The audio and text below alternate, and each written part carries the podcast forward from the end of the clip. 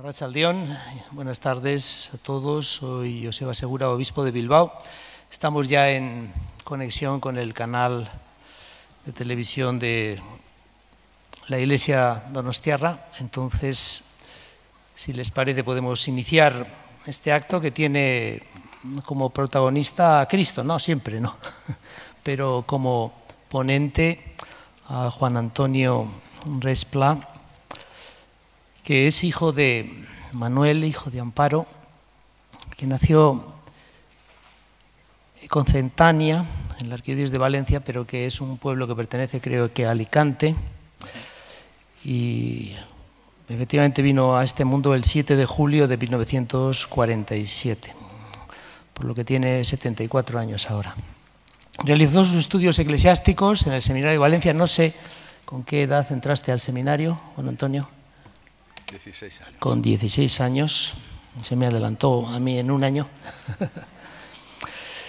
Fue ordenado presbítero en el mismo Valencia el 8 de julio de 1971 con 24 años, creo que un día después de tu cumpleaños, ¿no? Porque el cumpleaños es el 7 de julio, una fecha bien conocida por varias razones, pero especialmente por las de las carreras delante de los toros en Pamplona, que eso lo conoce todo el mundo. Estudios en la Universidad Pontificia de Salamanca en 1973, el doctorado en Teología Moral lo consiguió en Roma, estuvo estudiando allí en la Academia Alfonsina y en la Pontificia Universidad Lateranense y fue obispo desde 1996, su primer destino fue Castellón y allí es donde yo por primera vez oí hablar de él, porque tengo una tía que estableció su familia hace ya 50 años allí y que ha trabajado muchos, muchos años vinculada a grupos de iglesia y entonces pues tuvimos oportunidad también, siendo yo cura eh, aquí en Bilbao, de que ella me comentara cómo era Juan Antonio y cómo era su obispo. Después, después de estar eh, nueve años eh, en Castellón, Benedicto XVI le nombra obispo de Cartagena, donde estuvo cuatro años y finalmente pasa a lo que es la sede actual en Alcalá de Henares, donde lleva ya 13 años de obispo.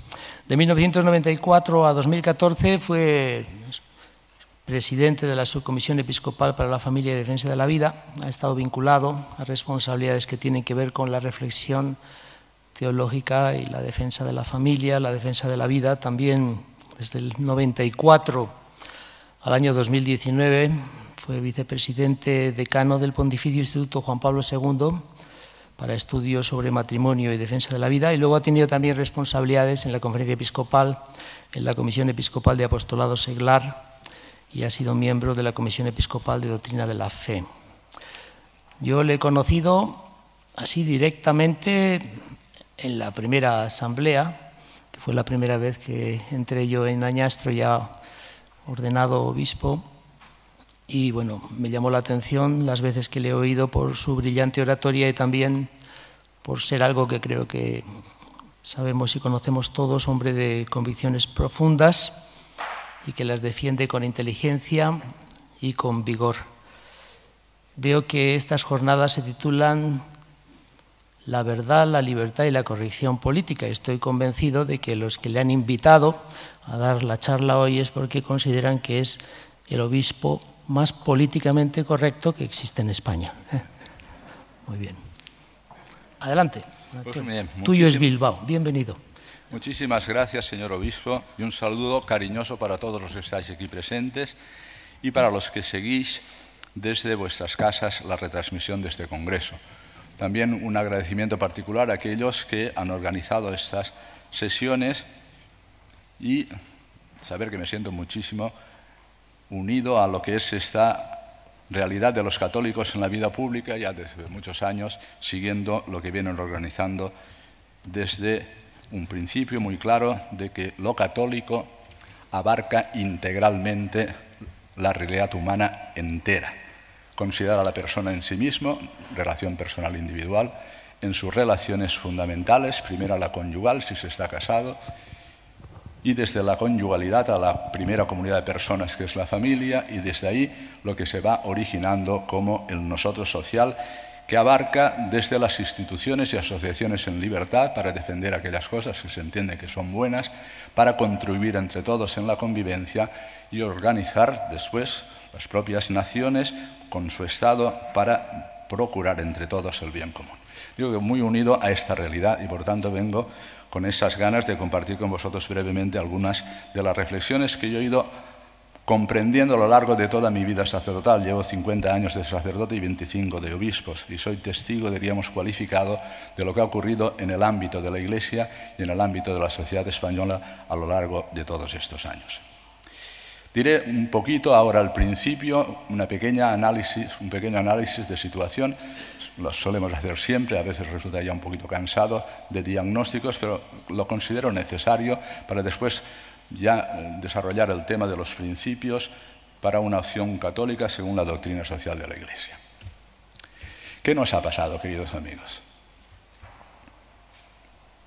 Yo recuerdo mis primeros años de sacerdocio, en 1971, ha dicho don Joseba, fui ordenado sacerdote, por tanto recién concluido el Concilio Vaticano II, Inmediatamente después, la transición política en España, donde, diríamos, se crea una etapa de aceptación de todo lo nuevo por ser nuevo, sin discernir si era bueno o no era bueno, si era mejor de lo que teníamos adquirido como sociedad o no. Hubo una etapa, diríamos, bastante larga de aceptar cualquier realidad simplemente porque era nueva. Y entre ellas se fue introduciendo pienso que de manera inducida, lo que hemos llamado siempre la secularización o el secularismo, más bien secularismo. La secularización es un término que desde lo que es la Constitución Gaudium et Spes del Concilio Vaticano II puede tener un significado bueno y es la no divinización de las realidades, de las realidades temporales. Es decir, secularizar al sol o a la luna, es decir, que no son divinidades, eso es una realidad buena, pero eso ya lo hizo el Génesis. Decir que las realidades temporales que organizan el hombre no son Dios, pues eso es una realidad buena. Pero creo que había ahí, detrás de lo que llamamos secularización, un apartamiento inducido de la presencia y de la relevancia de Dios no solo en el ámbito de lo que es la vida personal, sino en las instituciones, para concluir en la expulsión de Dios de la plaza pública y del foro público. Digo que inducido. ¿Y por qué inducido? Por esta realidad muy sencilla. Y es que cuando uno fundamenta toda su existencia en Dios, Él es el centro. Desde Dios explicamos el misterio del hombre y desde Dios explicamos la realidad de las cosas, desde lo que observamos con nuestros ojos y que llamamos creación, ahora lo llamamos el planeta o lo llamamos universo, como queráis llamarlo, y desde Dios mismo explicamos las relaciones fundamentales del hombre, que comienzan por la relación interpersonal, que puede concretarse en la realidad conyugal, como os he dicho, desde ahí la familia, desde ahí las instituciones, asociaciones, tejido social, espacios de libertad para la comunión y la organización de la nación y el Estado. Si esa lámpara desaparece, ocurre lo que llamamos el eclipse de Dios. Y parece que las cosas van a quedar igual, pero no es así.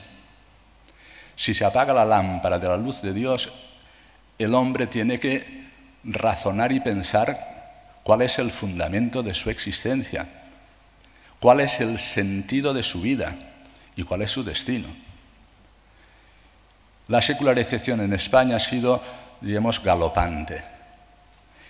Y si se pierde el fundamento de Dios como explicación del hombre y de la realidad y de las relaciones, ya no hay un fundamento absoluto para la conducta humana.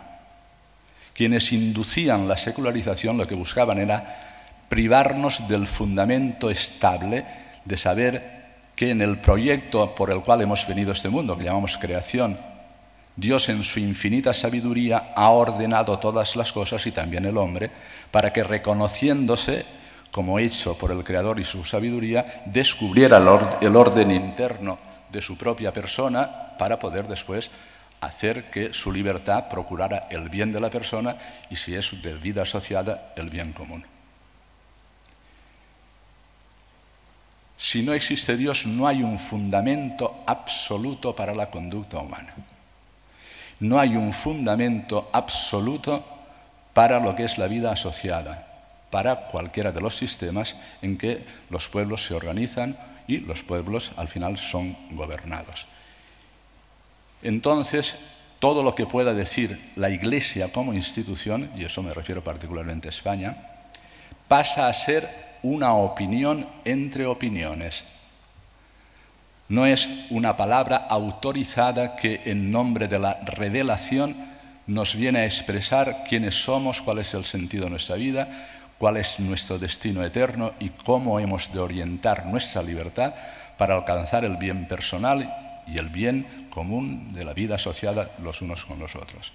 Si la opinión de la Iglesia pasa a ser una opinión entre opiniones, ahí quería llegar yo, los que se encargan de, con ingeniería social, organizar todo un sistema de redes para cambiar la mentalidad de las personas, acaban ganando una batalla de opinión de tal manera que lo que se entendía como fundamento estable, que da razón de ser, de quiénes somos, de cuál es la orientación de nuestra libertad, de cuál es el bien que hemos de alcanzar, cuál es el fundamento mismo de la sociedad, pues digamos, somos reconducidos al ámbito particular de lo privado en la intimidad de la conciencia de cada uno sin ninguna relevancia que exprese, digamos, verdad o bien de lo que es la propia persona, de lo que puedan ser las relaciones de los unos para con los otros.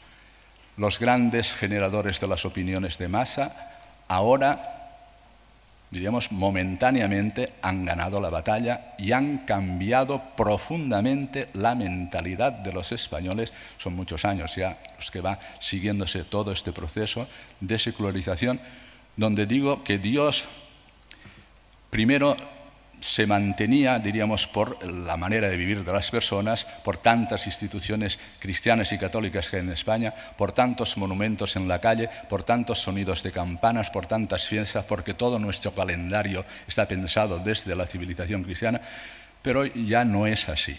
Están los edificios, están los signos externos, pero el corazón de las personas y la mente de las personas ha cambiado por aquellos que con ingeniería social han ido cambiando la mentalidad y el corazón de las personas en nombre de la libertad y en nombre del progreso. Primero con un sentimiento de aceptar lo nuevo por lo nuevo y después, en la medida en que se ha ido adaptando una mentalidad nueva, por ya se da de sí un Pongo un ejemplo. Ayer tarde, en Alcalá de Henares, como en el resto de diócesis españolas, celebramos, por ser el 25 de marzo, la Jornada Diocesana por la Vida.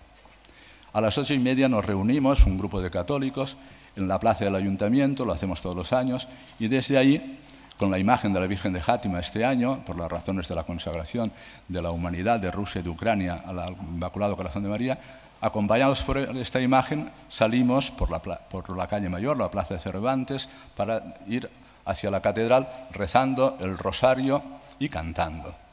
La calle Mayor es una calle, diríamos, porticada, donde hay muchas terrazas y allí suele estar siempre llena de personas, particularmente jóvenes. Parecíamos alienígenas. Nos miraban con ojos de asombro. Otras veces continúan hablando, algunos se santiguan, porque eso lo solemos hacer bastantes veces, sobre todo en el mes de octubre que rezamos el rosario por la calle. Parecíamos extraños, que no somos de este mundo. Pero esta vez, al ver las banderas de Ucrania y, a verles, y oírles cantar en ucraniano, pues se quedaban asombrados y ¿estos quiénes son y qué hacen? ¿Qué hay en el corazón de estos jóvenes? Estos jóvenes están muy lejos ya del pensamiento de esta persona de 74 años y de sus convicciones más firmes. Y no es porque sean ni mejores ni peores, sino porque han sufrido todo un impacto de ingeniería social que les ha cambiado, insisto, la mente y el corazón el eclipse de Dios. ¿Y qué pasa cuando viene ese eclipse de Dios, cuando la lámpara de la luz de la fe se apaga? Pues entonces lo que ha ocurrido, lo he explicado ya muchísimas veces a lo largo de estos años, no es simplemente pues una dificultad de la mente para encontrarse con el hecho religioso, con el hecho de Dios, por descubrir lo que es la revelación cristiana, no. Hemos llegado a lo que se llama técnicamente un colapso mental. ¿Qué es un colapso mental? Pues los que vivimos cerca de Madrid lo sabemos.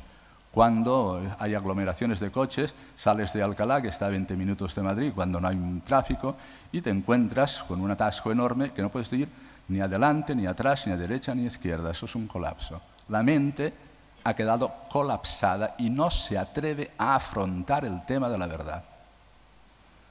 Es una de las palabras que dirigen este Congreso ya no tengo nada que deciros, lo dirán otros, que estamos en una época nueva donde se habla de la posverdad, donde hay que releer toda la historia, donde la cultura de la cancelación tiene que quitar todos los signos, etcétera, etcétera.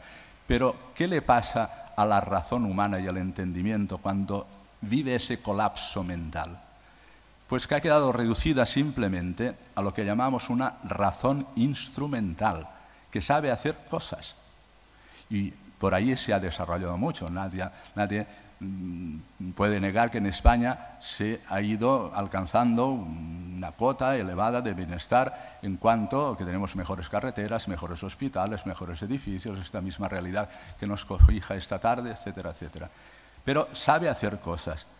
Pero ha, ha quedado decapitada esa razón y ese entendimiento porque no quiere ir más allá de lo que se desarrolla con la razón instrumental por medio de la técnica y la tecnología que pueden hacer un desarrollo extraordinario de medios para situarnos mejor en este ámbito donde vivimos. Pero no se pregunta por lo fundamental, no quiere afrontar los fundamentos de nuestra existencia, se niega a hablar de un orden en la persona, por tanto niega la expresión, la naturaleza de la persona humana, que no quiere afrontar las grandes preguntas del sentido para vivir y de lo que significa el destino último de la persona.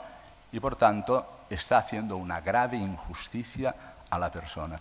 Por mucho desarrollo técnico que tengamos, como no afrontemos la realidad de quiénes somos, de quién da sentido a nuestra existencia y qué respuesta hay para las ansias de bien que hay en nuestro corazón y para saber el destino último, o tienes que resignar decir, eso es decapitar la razón, hacer que no se pregunte por las cosas fundamentales, ni siquiera por las penúltimas, sino simplemente por aquello que cae bajo el ámbito de lo útil y lo que nos da gusto y placer, el utilitarismo y el hedonismo.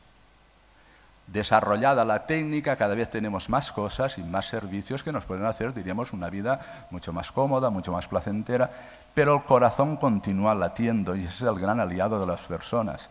El gran aliado de la Iglesia es el corazón humano que desea. ¿Y por qué desea más de lo que puede alcanzar? Es por la huella de Dios. Pero a Dios lo hemos expulsado. A Dios no solo lo hemos expulsado, sino en esto que se llama ahora lo políticamente correcto, lo hemos censurado. El acto más, relativo, más relativamente importante en los últimos tiempos fue aquel acto que, después de los años de pandemia que estamos sufriendo, en España por primera vez se hizo no un funeral para pedir por todos aquellos que habían muerto, en esta pandemia, que ya nos acosaba la realidad de lo que estábamos viviendo, sino simplemente un acto de carácter masónico en la Plaza de Oriente. Eso es lo más significativo de una sociedad tradicionalmente cristiana en el ámbito y en el seno de la Iglesia Católica. Ya es significativa. Estaban allí los representantes de la Unión Europea, los representantes del Estado, de la propia comunidad autónoma de Madrid, etcétera, incluida la presencia también de la Iglesia. Pero aquello no es significativo de nuestra tradición, sino que es una expresión de un orden nuevo que ya no corresponde al orden que hemos vivido en la tradición mayoritariamente cristiana en el seno de la Iglesia Católica. Bueno, pues este colapso mental Estoy siguiendo un esquema que el Papa Juan Pablo II, San Juan Pablo II, desarrolla en la Evangelium Vitae para hablar del tema de lo que significa pasar eh, con el tema de lo que es la intangibilidad inviolabilidad de la vida humana, pues se pasa de considerar un delito, como puede ser el aborto, puede ser la eutanasia, puede ser la destrucción de embriones, a considerarlos un derecho.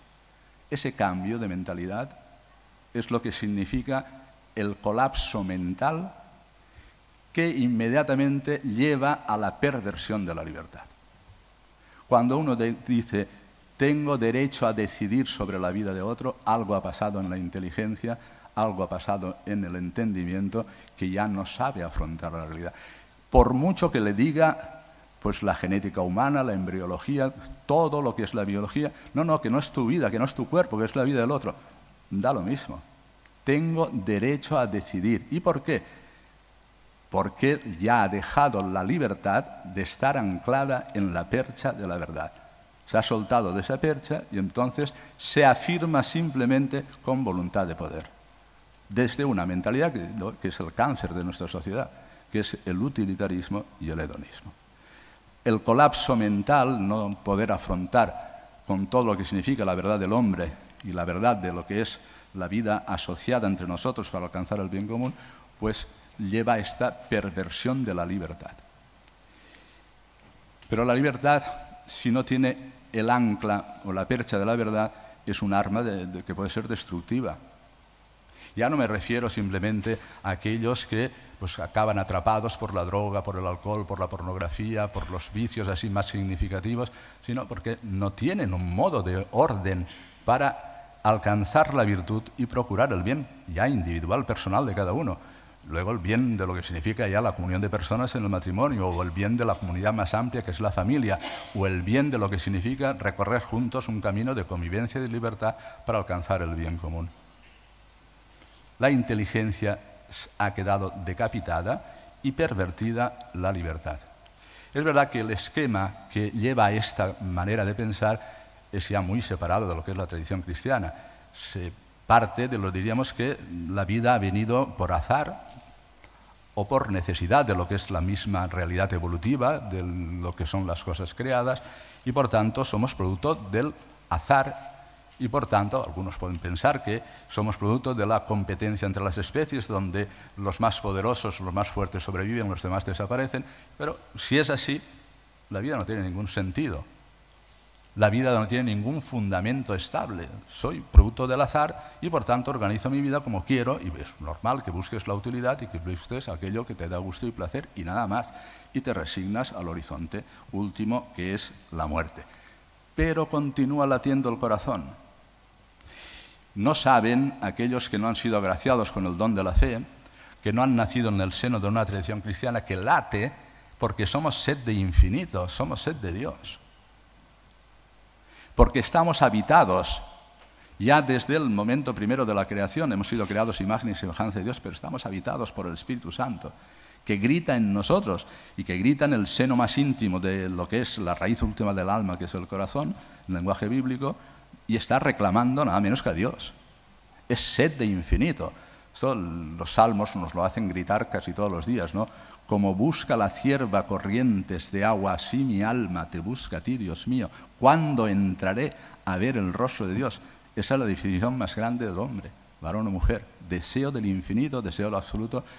Pascal, el hombre es mucho más que el hombre, porque estamos habitados. Y cuando uno no lo sabe, pues toda esa realidad íntima de un volcán de deseo que hay en nosotros, lo tiene que saciar pues, a través de las cosas que este mundo le puede dar. Y es cuando pueden venir los extremos que hacen que, usando mal la libertad, uno pueda autodestruirse o procurar la destrucción de otros.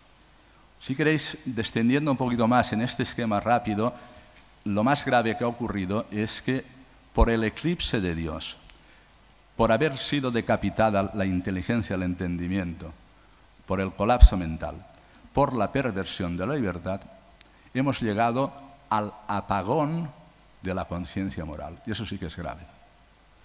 El apagón de la conciencia moral, que es un órgano natural, si es el órgano que Dios ha creado para que resuene íntimamente en él la voz misma de Dios. La conciencia, no me refiero a la autoconciencia, saber que estoy aquí, que os estoy hablando, no, me refiero a la conciencia moral, la que sabe discernir entre el bien y el mal, es el órgano natural en el que resuena la voz íntima de Dios que nos dice apártate del mal, elige el bien, toma este camino, este no lo tomes y después te da pues, la respuesta de la complacencia por haber seguido el buen camino, haber hecho el bien, o te remuerde la conciencia por haber cogido el mal camino y haber hecho el mal. Si eso se apaga, es que no tienes brújula. Y por muchos bienes que tengas, y por mucha inteligencia, y por mucha tecnología, cada vez es más peligroso lo que puede ocurrir. Decir, ahora nos preocupa lo que está pasando en Ucrania, es una realidad muy compleja, muy compleja lo que está pasando en Ucrania y con esta invasión de Rusia. Pero detrás, en la oración que decíamos ayer, repitiendo las palabras del Santo Padre, está lo que he escuchado que habéis dicho también aquí en estas mañanas, la posibilidad de una guerra nuclear. Si hay un apagón de la conciencia moral que no nos lleva a distinguir entre el bien y el mal, si no tiene la capacidad, la libertad agraciada con el don de la curada, la, curación del propio corazón humano por la gracia, para poder elegir, no solo pensar, sino elegir el bien y realizarlo, estamos en una situación verdaderamente de peligro grave. El más grave de todos, insisto, es lo que llamamos el apagón de la conciencia moral. Se ha dicho esto como entrada de análisis de situación. En España, eso digo, ha sido muy vertiginoso, porque vivíamos una realidad totalmente distinta después de la Primera y de la Segunda Guerra Mundial. En Europa hay una reacción, porque después de la Segunda Guerra Mundial dice, ¿pero esto qué ha pasado? ¿Qué nos ha pasado? Así ha empezado esta charla esta tarde. Y entonces hay como una reacción, porque era un suelo sembrado por la fe cristiana, toda Europa. Y desde ahí la guerra mundial. ¿Qué nos ha pasado? ¿Cómo ha sido posible esto?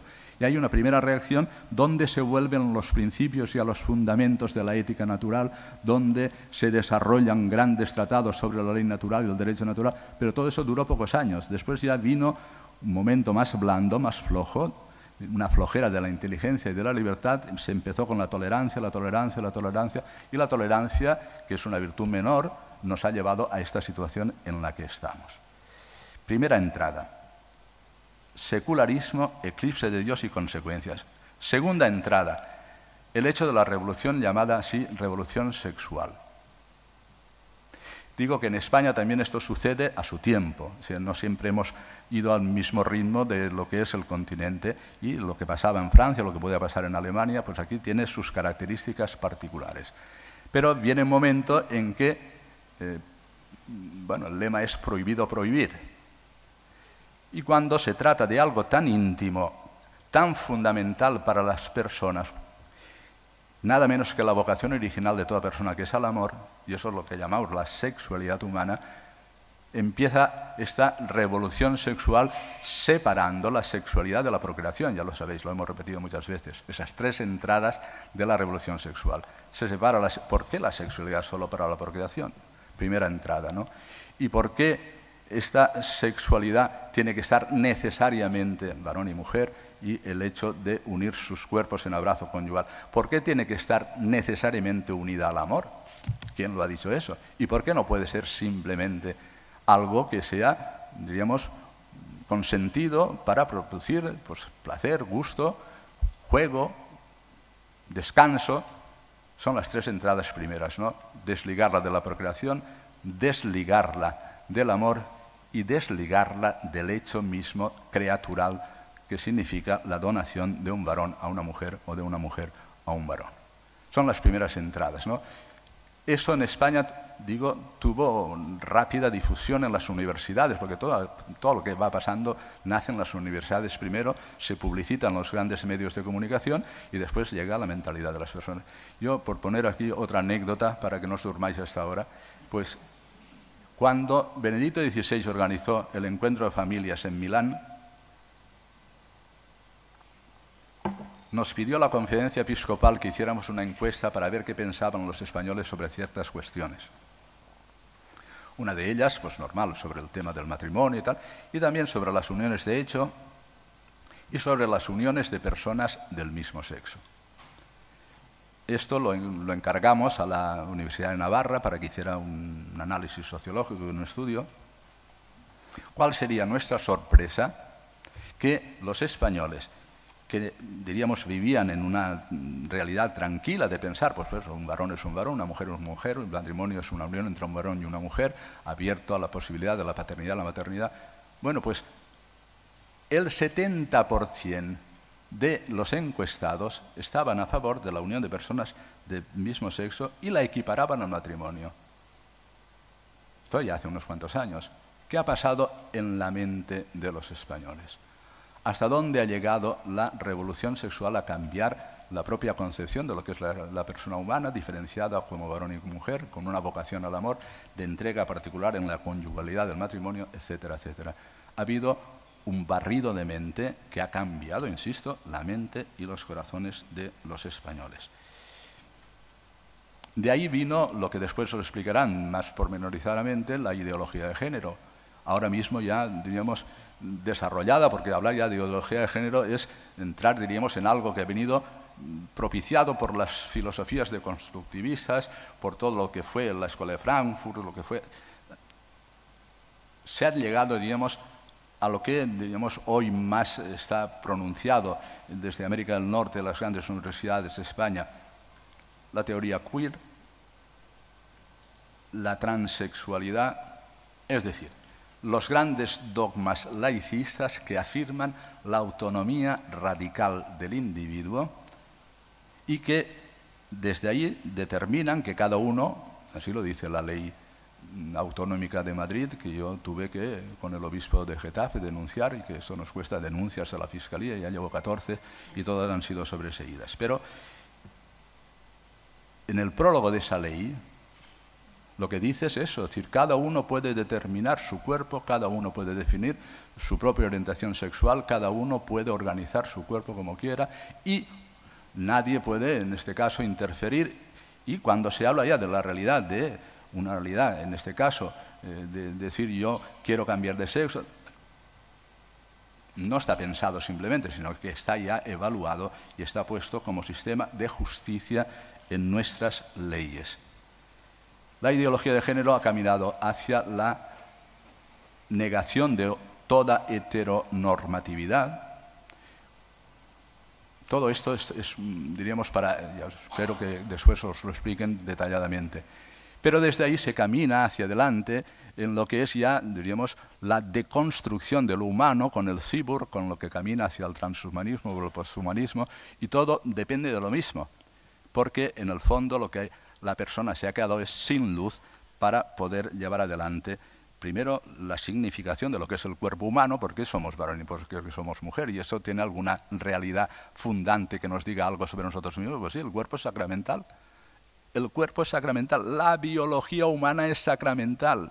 Nada menos que es la cooperación, el acto espiritual más grande que puede realizar una persona, que es cooperar con la paternidad de Dios para que alguien venga como yo, Juan Antonio, hijo de Manolo y Amparo, como se ha dicho al principio. Así de sencillo, pero así de grande, así de grande. Bueno, pues todo esto, dentro de lo que llamamos la deconstrucción de lo humano, pues ha venido, diríamos, a una situación de colapso. Pero entonces nos viene la pandemia. Pero entonces nos viene ahora esta invasión de Rusia a Ucrania. Y es verdad que ahora estamos en un momento en que todas estas realidades nos tienen que hacer volver a pensar, ¿qué está pasando? ¿Y por qué esta distracción tan grande de Occidente? ¿Y por qué esta realidad tan, diríamos, distante de lo religioso? ¿Por qué tan arrinconada la realidad institucional de la Iglesia Católica en España? Que es poco significativa en estos momentos. La presencia de la Iglesia Católica institucionalmente en España como sociedad es casi irrelevante.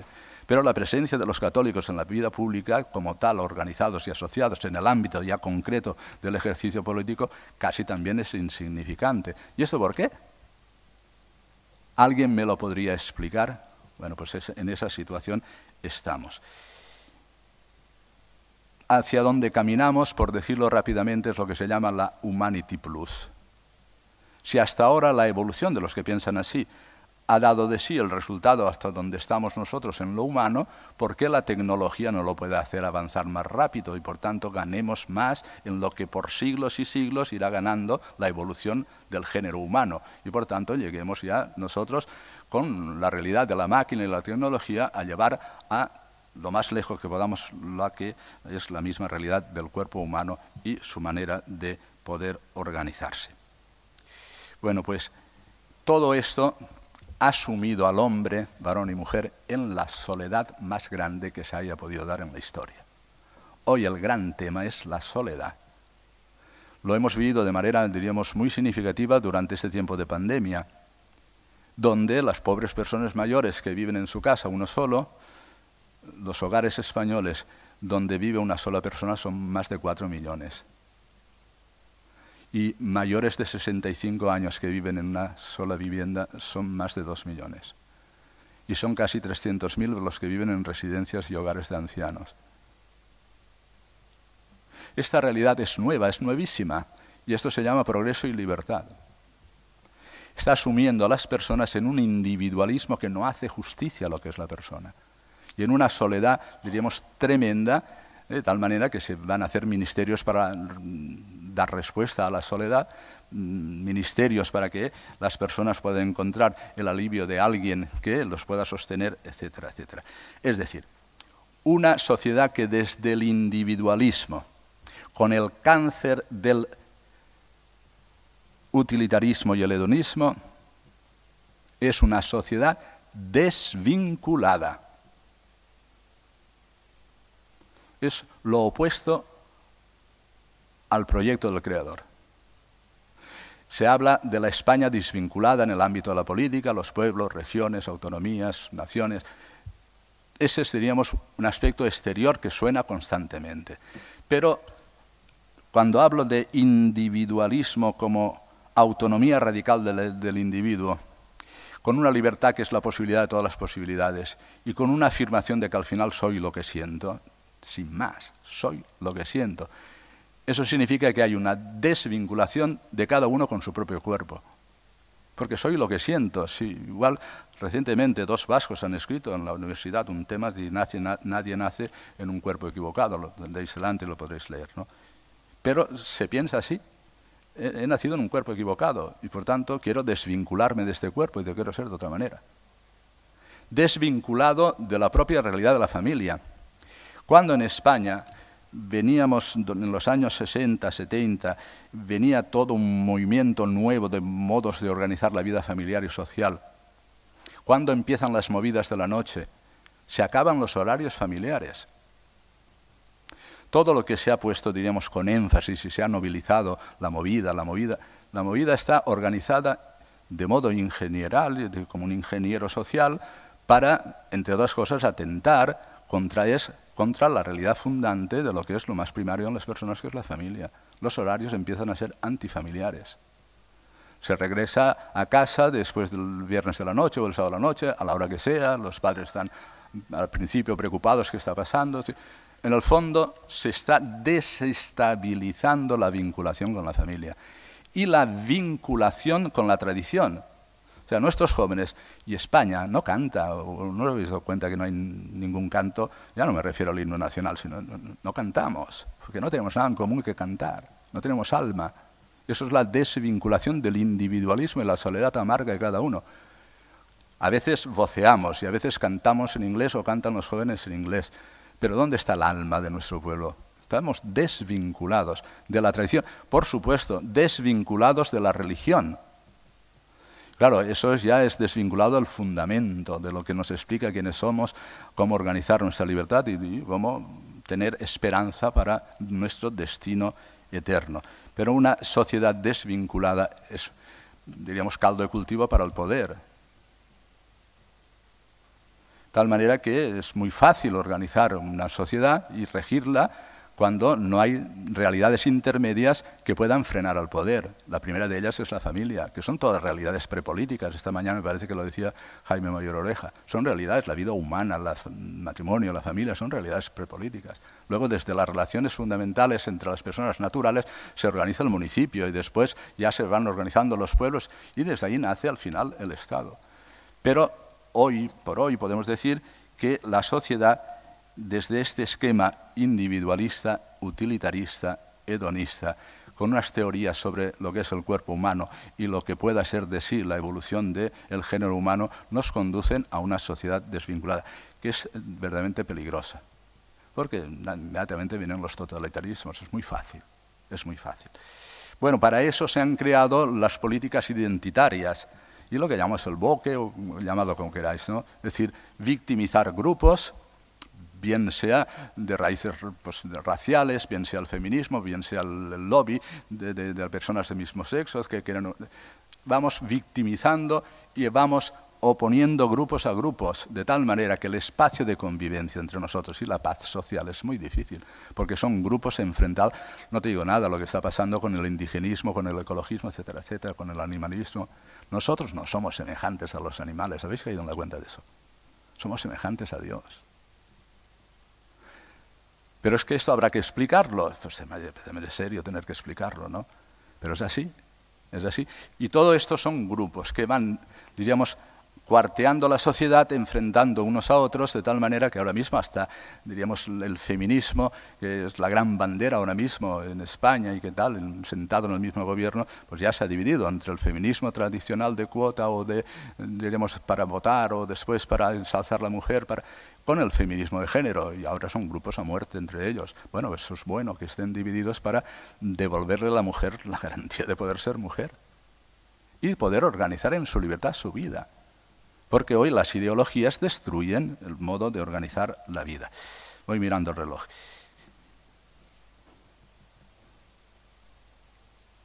Bueno, pues con esto hemos llegado al final de lo que podría ser una descripción. Diríamos hoy lo que más se oye, pues esto, esto de las políticas identitarias y del BOC en Estados Unidos, en Madrid, cuando se hizo este mismo congreso, pues el presidente de la conferencia episcopal explicó seriamente, lo podéis ver y escuchar lo que está pasando, porque casi todo viene igual, ¿eh?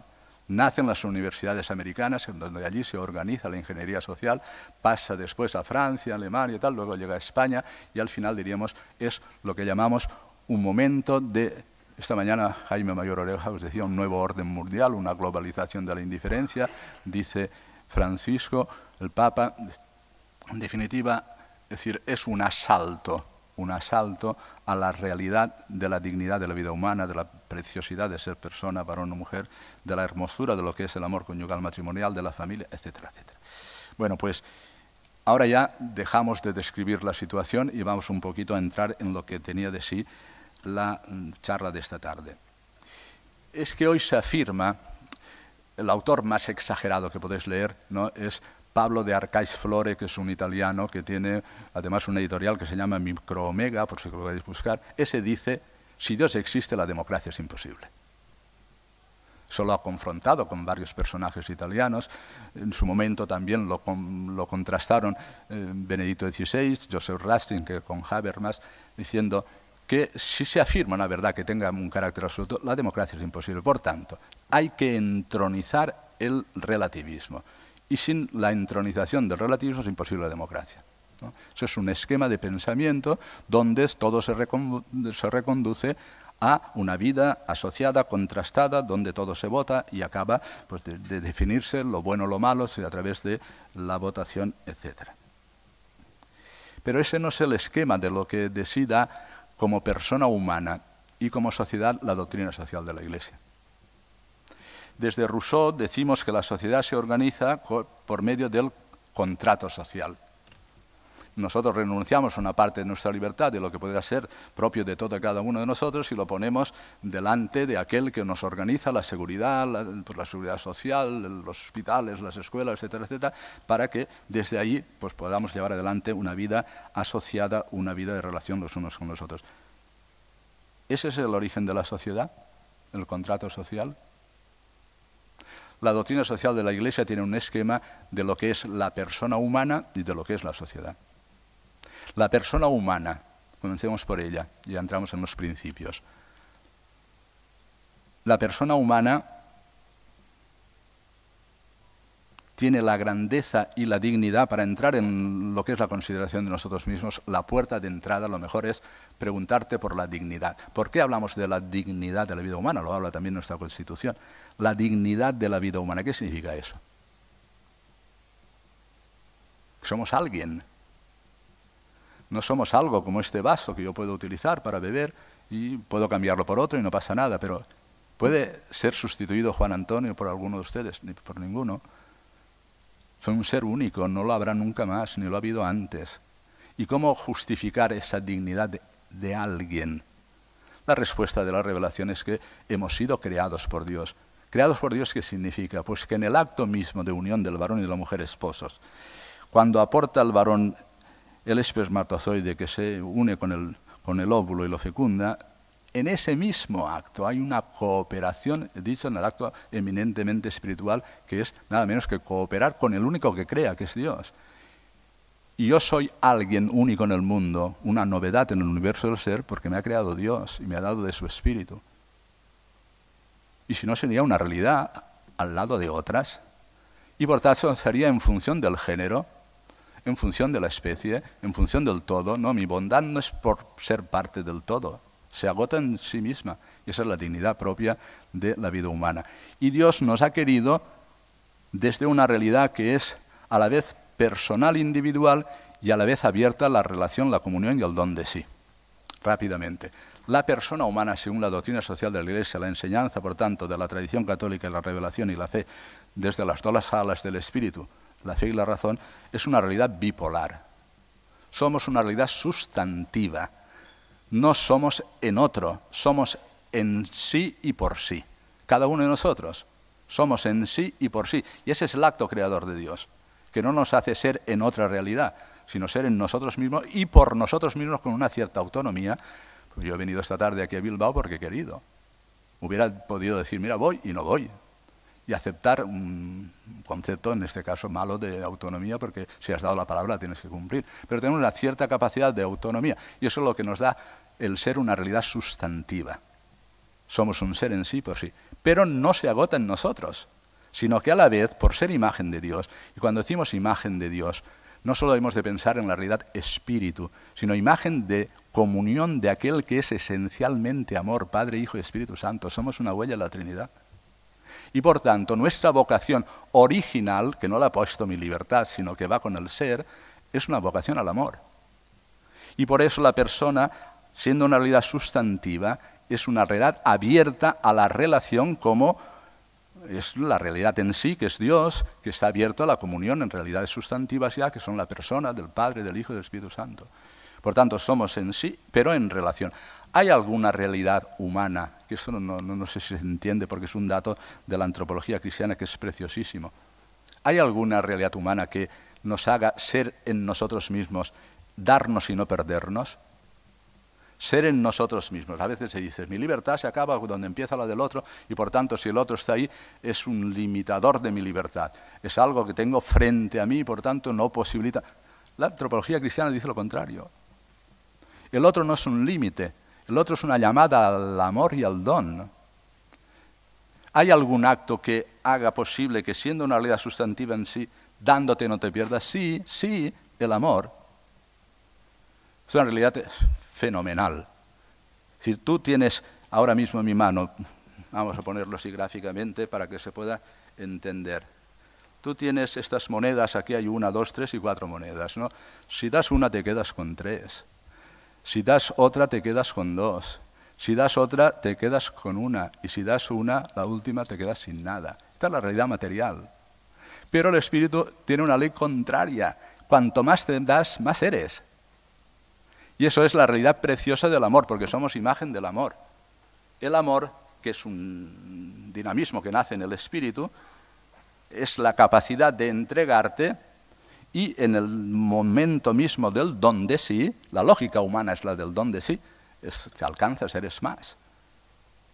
Bueno, por esto es lo que entiende la doctrina social de la Iglesia por el elemento más básico de la sociedad que tiene siempre como término y como centro de todo lo organizado como vida asociada, que es la persona, para la ecología integral de la persona que se pueda desarrollar desde su realidad íntegra, cuerpo, espíritu a la vez unidos integralmente. Tal manera que los bienes espirituales son los superiores en los bienes de la persona. Por tanto, la educación, el cultivo de la vida interior, de la vida espiritual, la virtud, todo eso forma parte de lo que es el bien que hemos dado alcanzar los unos con los otros. Bueno, pues esto diríamos el punto de partida antes para desprivatizar lo que es, diríamos, más fundamental en la doctrina social de la Iglesia, y eso sí que sería un ruego por mi parte, hemos de desprivatizar el hecho de la inviolabilidad de la vida humana. Siempre tenemos la tentación de decir, bueno, eso es algo privado que sucede en una realidad de una persona, sea una mujer, sea, y que ella decida, no, no, no, no, todo lo que es la intangibilidad, inviolabilidad de la vida humana, es el capítulo primero de la doctrina social de la Iglesia, porque sin la vida humana no hay sociedad. Y por tanto, la doctrina de organizar la sociedad tiene como centro la persona y como fundamento último del cual nacen todos los demás bienes de la persona que después se pueden formular como derechos, es la vida humana. Claro, ahora me diréis, si eso es así, Vivimos en una sociedad injusta, tremendamente injusta, no lo dudéis, tremendamente injusta. Una organización que acaba con la vida de los inocentes en el seno de sus madres, sin culpabilizar, por el amor de Dios, a ninguna mujer y saber y comprender con misericordia la realidad de cada una de las personas, que no estamos ejerciendo de juicio. Pero es que está organizada para la muerte. Viene en la fase inicial, viene en la fase terminal, que es la, la eutanasia.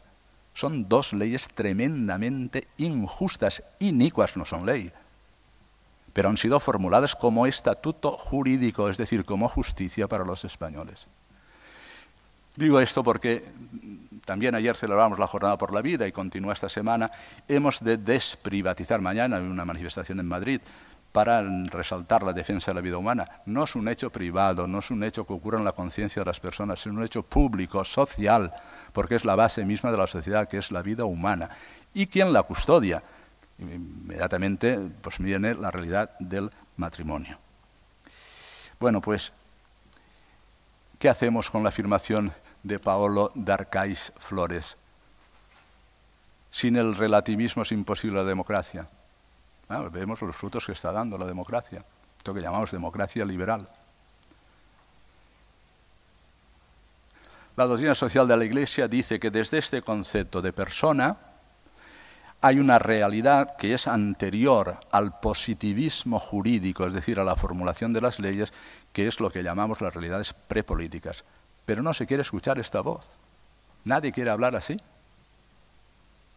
O sea, todo tiene que estar fundamentado en lo que es el Estado, sus leyes, el estatuto jurídico, sin lo cual no se reconoce nada. Por supuesto, la vida no nacido, que, está allí, vamos a ver qué dice el Tribunal Constitucional, dirá lo que quiera, pero no es la realidad fundamental de lo que estamos hablando. No es que voy mirando el reloj porque ya tengo que ir entrando en las cuestiones. Vale. O la democracia, adelanto cosas o la democracia tiene un fundamento, que es el centro está en la persona y en el respeto de la vida humana, en las realidades prepolíticas que tienen que estar formuladas en cualquiera de las constituciones y que no solo puede todo ser determinado por, mayorías o por minorías, porque al final la democracia acaba siendo mercantilismo. ¿Y sabéis eso es lo que significa? Si soy mayoría y puedo imponer esto, pues lo que se afirma no es la realidad de lo justo, sino la realidad del poderoso frente al débil.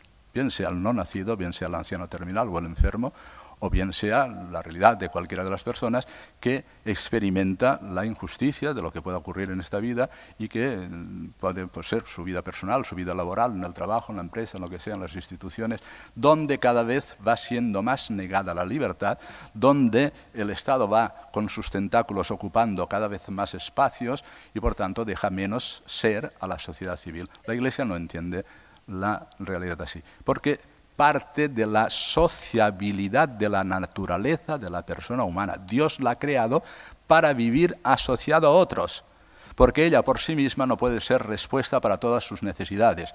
Y por eso viene a este mundo cobijada por lo que es más natural, que es la propia realidad conyugal matrimonial.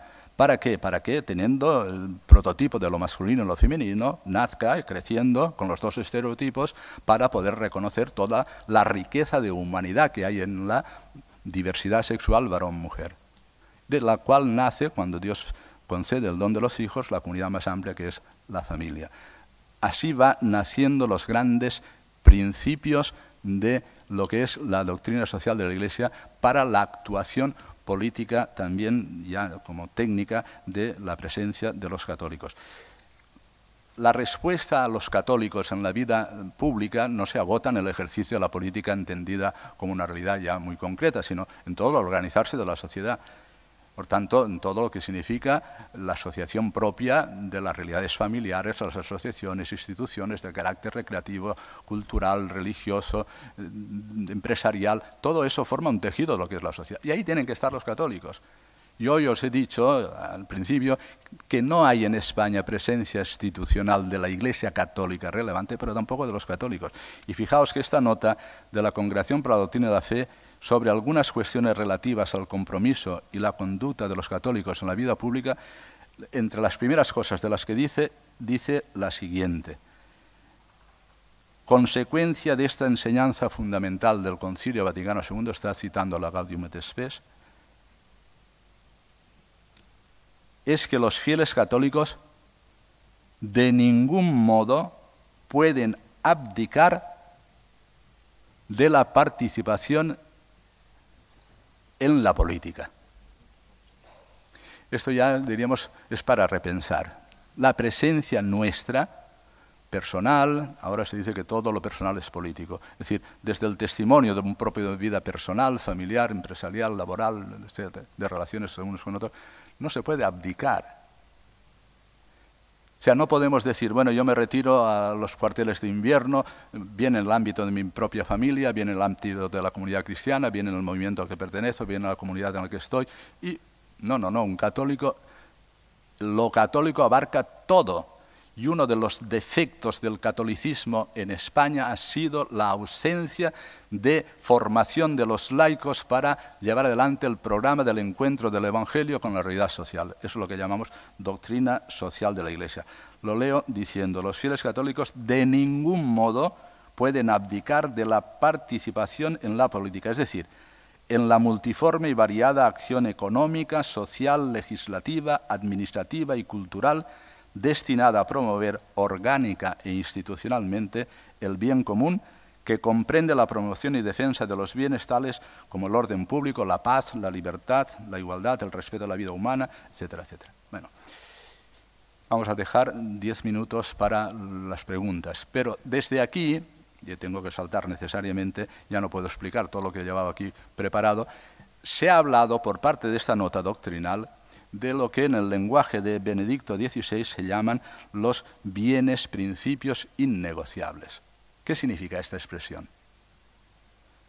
Que está en esta nota doctrinal y que va referido a la, inviolabilidad de la vida humana, al bien del matrimonio y de la familia, a lo que es la libertad de los padres para la educación de los hijos, a lo que es la procurar entre todos el bien común, el cuidado de los más jóvenes y débiles y vulnerables, la promoción de la paz, la promoción de la justicia, el remedio a la pobreza, el hambre, etcétera, etcétera. Son los grandes bienes.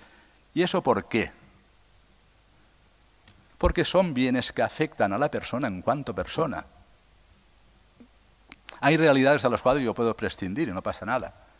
Pero no puedo prescindir de aquellas que me constituyen como ser, persona. Para eso tienes que afirmar que hay una realidad sustantiva que es el ser personal y que tiene una naturaleza propia que es el orden del Creador en su infinita sabiduría. No se quiere hablar nunca de la ley natural como pasó después de la Segunda Guerra Mundial, porque se piensa que la ley natural es una ley física, que no es así. Tú pones el hierro junto al fuego y se dilata. Y es una ley física. Tú pones el agua a hervir y a los 100 grados pues hierve. Pero no, nosotros nuestra naturaleza. Es una naturaleza que cuando hablamos de ley natural, hablamos de la razón y del entendimiento que puede descubrir el orden de la divina sabiduría que nos ha creado y nos ha ordenado para que nuestra libertad a través de la virtud promueva el bien personal. Y tenemos un dato que no tiene la cultura. Y es que estamos heridos por el pecado y por eso la gran dificultad a veces de la inteligencia para alcanzar la verdad y de la libertad para poder realizarla. San Pablo en la carta a los romanos, no sé qué me pasa. Veo en mi interior una ley que me incita a hallar el bien y hacerlo, pero cuando voy a hacerlo me sale el mal. ¿Quién me librará de este cuerpo? Dice San Pablo. Gracias sean dadas a Jesucristo. Es decir, hay una herida que no conoce y por eso los proyectos educativos en España, los proyectos legislativos, los proyectos culturales están heridos porque el corazón del hombre está herido y si no lo sanamos no da frutos buenos. El Evangelio lo explica de la manera más sencilla. El árbol bueno da frutos buenos, el árbol malo da frutos malos. Bueno, pues este dato de la antropología es muy importante también dentro de lo que es la organización de la vida social. Bueno, pues entonces, concluyo. ¿Qué propone la doctrina social de la Iglesia para los católicos con estos bienes que son indisponibles? Que uno no puede decir, bueno, eso, no, no, no, porque además están unidos entre sí. Tú no respetas uno y ya se desorganiza el resto. Es verdad que pueden haber muchas opciones políticas en el ámbito ya de la política definida técnicamente. Es legítimo que un católico pueda tener diferentes opciones compatibles siempre con la fe. Lo que no puede renunciar nunca es a ejercer lo que significaría la desvinculación entre la fe y la vida. Eso no puede ocurrir. Y por tanto la fe configura, conforma todo lo que es la realidad de nuestra vida desde la más íntima nosotros mismos hasta la vida de relaciones de los unos con los otros, hasta concluir con la política. Eso supone salvaguardar la naturaleza de la persona, la, diversificación de la persona como varón y como mujer, la realidad abierta al amor conyugal en el matrimonio, la apertura a la vida humana con la libertad para la educación según las convicciones de los propios padres y desde ahí organizar todo el resto de lo que llamamos sociedad civil con sus instituciones para concluir con la política. La sociedad es el espacio para la comunión no para la desvinculación, no para... Y de eso, es decir, sabemos ya por los frutos que está dando esto que llamamos la democracia liberal, que si va perdiendo sus fundamentos camina hacia el totalitarismo, no lo dudéis. El fin de la sociedad es el fin mismo de la persona, no hay dos fines diferentes. El fin de la sociedad es alcanzar juntos el bien común, que es el conjunto de realidades e instituciones que hacen posible el desarrollo integral de la persona, de toda persona y de toda la persona, considerada integralmente en los bienes que son materiales, orgánicos, de la propia realidad material y los espirituales. Y de ahí la virtud de la religión. Un católico no puede nunca renunciar a dejar de nombrar a Dios menos todavía censurarle. Y lo que no podemos admitir es la esquizofrenia de los católicos que tienen que hablar aceptando que hoy la democracia se ha constituido muchas veces como una religión y en cambio la religión católica no puede uno manifestar en sus argumentos y en sus realidades. ¿Por qué? Si tenemos la luz de la revelación, no se trata de imponer la fe a nadie, aquí no queremos imponer nada, pero sí aportar la luz que como tesoro hemos recibido de la propia tradición y de lo que significa el avance del conocimiento de lo que es la vida humana. Concluyo.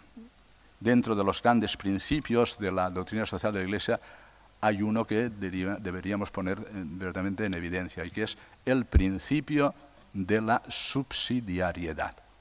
Lo que puede hacer uno no es necesario que lo haga otro, si, si, yo no puedo, que me ayude. Y si no podemos en conjunto, que nos ayude la realidad más alta. Y si no, que nos ayude la última, que es el Estado pero no nos dan limosnas. Y cuando no posibilita en el ámbito de lo que es la organización de la familia y la convierte en modelos diferentes, etc., es verdad que hay un cierto pluralismo de opciones en las personas, pero no hasta el extremo de que desvinculemos el ejercicio de la autoridad de lo que es el bien moral. Esta distancia ya de infinita entre el bien moral y el bien político en sí mismo afirmado no es bueno los, que gobiernan tienen que tener siempre, para poder justificar sus acciones, un discernimiento moral, porque tienen que procurar el bien. Y es verdad que podemos vivir en un pluralismo de opciones. Que hagan una carretera por aquí o por allá, eso no hace falta que, pues, que se discute, que sea lo mejor y lo más corto, lo que sea más provechoso para las personas. Ahora, que definan lo que es la persona, ¿quiénes son los políticos para definir la persona? Quienes decidan sobre la vida de otros, sea naciente o terminal, o sea quienes es, y quiénes somos nosotros para invadir un pueblo, ¿esto qué es? O hay unas bases y unos fundamentos de lo que es la persona humana, de lo que son los bienes morales de la persona, de lo que es el moral, o la sociedad sin la libertad religiosa no puede alcanzar el bien integral de la persona y la paz. Punto y final. Tenía más cosas dichas para distinguir entre el laicismo y la laicidad y acabo con un testimonio. Nos remontamos muy lejos. Yo vivo ahora mismo en Alcalá de Henares, en la sede del Palacio de los Arzobispos de Toledo, donde allí la corte también tenía su sede y estuvo Isabel la Católica, allí nació Catalina de Aragón, la que se casó con Enrique VIII. Enrique VIII, en un momento determinado, quiere ser él la autoridad suprema también de la Iglesia. Y fijaos lo que ocurrió en aquel momento. Quería casarse con Ana Bolena, que era el pretexto, pero todos los arzobispos, todos los obispos y todas las personas relevantes firmaron el acta de primacía del rey sobre la iglesia.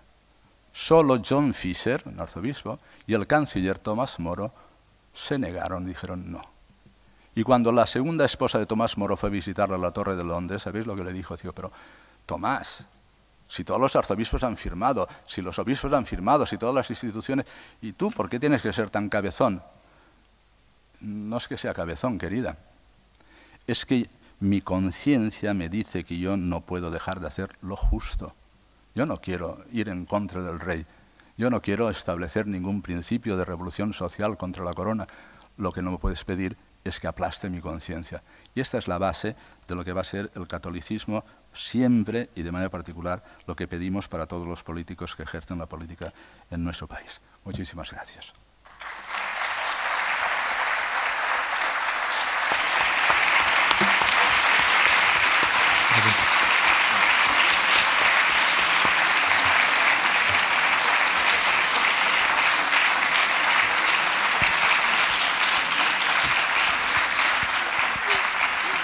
Siete minutos, siete minutos tenemos y muchas preguntas. Primera pregunta, a ver qué se anima a decirnos sobre qué piensa sobre los sacerdotes y obispos que, como en Alemania, defienden la ideología de género. Pues están equivocados, es muy sencillo.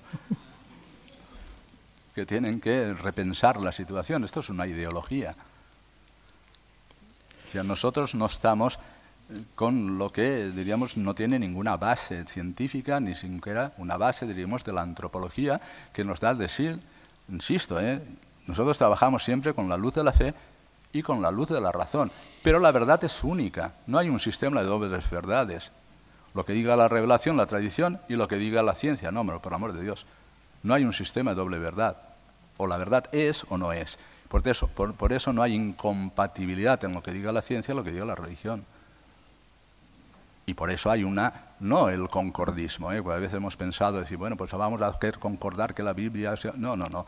La verdad es única y por tanto hay que saber leer la Biblia con sus géneros literarios para que descifremos lo que es una verdad religiosa. Pero la ideología de género no tiene ninguna base científica ni ninguna base de antropología que sea sana y por tanto si ellos piensan, esperemos que no lo piensen así de manera radical, pues tendrán que rectificar.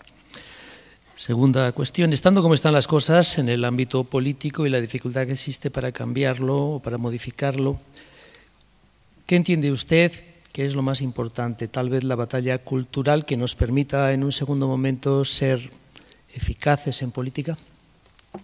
Esta mañana hablaba Jaime Oreja de la batalla cultural y estoy convencido de que es una gran batalla que hemos de dar en España, porque la fe necesita de un andamio la fe, si la vives en el corazón, en la vida privada, en el ámbito familiar, en la comunidad cristiana, y no le das el andamio de lo que es el sentido común cristiano, que se organiza después en instituciones, en signos externos, en gestos sociales, pues no tiene andamio y por tanto no la puedes sostener. La batalla cultural es muy importante. Cuantas más veces estemos con signos religiosos externos en la calle, haciendo, diríamos, presencia católica directamente identitaria de lo católico, mejor. Ahora, no es suficiente. Hemos de alcanzar el ámbito final de la doctrina social de la Iglesia, que es el ámbito de la política. Yo he escrito mi última pastoral, que la, traía aquí, es ¿qué podemos hacer en esta situación? Regenerar el sujeto humano, la persona, regenerar la familia cristiana, regenerar el ámbito de la comunidad cristiana y gestar nuevos cristianos desde la iniciación cristiana, desde la educación y la formación religiosa, etc tener presencia social en todas las instituciones. Hay dos modos de estar presentes. Uno es el que entra en la lucha constante de lo que es el ejercicio de la generación de la sociedad y el ámbito de la política, y otro quien ocupa las instituciones. Los católicos tenemos voluntad de ocupar las instituciones, todas, porque entendemos que llevamos una verdad que es compatible con aquellos que no tienen la luz de la fe, pero tienen la luz de la razón para comprender que proponemos lo bueno. Por tanto, debemos de estar en todos los sitios. Así lo ha hecho la Iglesia Católica siempre. Por tanto, la batalla cultural sí, pero no olvidar nunca que también no nos podemos retirar del ámbito de lo que es la vida política estricto senso. Una persona se sorprende que, dada esta situación y este, digamos, triunfo y dominancia del prepositivismo jurídico, no se plantee una reacción del Supremo Legislador. ¿No será que estamos viendo una corrección venida de arriba, como la defiende un sacerdote muy conocido de su diócesis? Todas las épocas y todas las generaciones se ha podido ver, diríamos, destellos de lo apocalíptico. todas son avisos. más allá, esto está en la mente del Señor. Y por tanto, lo nuestro es ocuparnos de lo que el Señor nos ha concedido y el espacio en el cual vivimos, para promover el bien personal, familiar, social, político. Es decir, esto es lo que debemos de hacer, sabiendo que vivimos siempre de la esperanza. Un católico no se rinde nunca, nunca. ¿Por qué? Porque ya lo tiene todo. Si esa es la grandeza de la fe y se puede arriesgar, incluso a perder. Bueno, no pasa nada, porque ya lo tiene todo. Esa es la abundancia. Nosotros trabajamos desde la abundancia del corazón que nos ha dado la fe que genera en nosotros la esperanza y por eso nos atrevemos a vivir desde la caridad. Son las tres grandes, diríamos, joyas que el Señor nos regaló en el bautismo y que inspiran todo actuar cristiano. Toda época ha tenido signos que puedan pensar que, que somos poca cosa, que estamos limitados, que en cualquier momento puede venir una catástrofe o puede acabarse el mundo. La última, ¿Es posible sostener una defensa contundente y eficaz de la vida participando en el actual sistema de partidos políticos en España? ¿Tenemos que contemporizar con esta situación o tenemos que ser radicales? La Evangelium Vitae prevé que nunca un católico puede dar muestra en ninguno de los ejercicios de su vida, hablamos directamente de la política, en que se pueda pensar que es, no es, diríamos, defensor integral de la vida. Eso no, lo puedes pensar de un católico en la vida política. ¿no? Y por tanto, eh, se tiene que manifestar siempre defensor de la vida. Y tiene que oponerse a las leyes que atacan directamente a la vida. Si en algún momento, dice el Evangelium Vitae, dentro del sistema de organización de partidos y en las votaciones en los parlamentos se puede disminuir la maldad de las leyes que atentan contra la vida, uno puede dar su voto para disminuir esa maldad dando a entender siempre que está contra la vida, presentándose siempre como defensor, porque esto es, diríamos, una enfermedad que tenemos por ese colapso mental. Si esto tiene que pasar necesariamente. Es una ceguera espiritual incomprensible. Es una ceguera espiritual incomprensible. Porque cuando decía, me queda todavía unos segundos de mi reloj, cuando decía que el eclipse de Dios ha producido el colapso mental, me refiero a que la crisis es espiritual, es decir, de los dinamismos espirituales, es decir, de la inteligencia y de la voluntad, que por el eclipse de Dios han entrado en crisis y se ha quedado ciego, uno no ve, y el que no ve, queriendo incluso hacer el bien, hace el mal. Y por tanto, esta ceguera espiritual, ¿cómo se pierde esa ceguera espiritual? A veces decimos por el testimonio de los católicos, perfecto. El testimonio no tiene que faltar nunca. Por la posibilidad de acción conjunta de los católicos con programas que tengan una realidad en el ámbito familiar, de asociaciones de familias, en el ámbito educativo, en el ámbito de los medios de comunicación, en el ámbito de la empresa, etcétera, etcétera, donde se haga presente lo católico como tal. Pero también en el ámbito de la política, con opciones. Y cuando llega el conflicto, por eso lo he puesto el ejemplo final de Moro, uno tiene que aceptar incluso perder y perder, pero perder significa incluso el martirio, porque lo tienes todo ganado. O sea, ¿por qué Tomás Moro no entra en el utilitarismo? Y dice, pues esto no es útil porque voy a perder mi familia, tal. Hay otro ejemplo de Sócrates. Sócrates es mucho anterior al cristianismo. Y en el momento en que la víspera en que tenía que morir, porque él estaba pues, afirmando su propia filosofía frente a los dioses, le llegó un amigo Crionte que le dijo, mira, he sobornado a los carceleros, tengo preparada la barca, salgamos del Pireo y si te salvas será mejor para la democracia ateniense. ¿Y qué le dice Sócrates? Dice, no, porque entonces dejaría de ser un hombre justo. ¿Ves cómo no estamos hablando del cristianismo hecho cristiano? También la razón tiene la fuerza suficiente, aunque herida por el pecado, para descubrir lo justo. Y nosotros hemos de caminar por vías siempre de verdad y de justicia. Don Juan Antonio, muchas gracias a Dios porque le ha inclinado la libertad a venir hoy aquí a Bilbao. Gracias por esta charla tan interesante que ha compartido con nosotros y ojalá tengamos otra oportunidad para compartir otras cosas en muchos sitios. De hecho, vamos a estar prontito también en la asamblea juntos. muchísimas gracias. Gracias.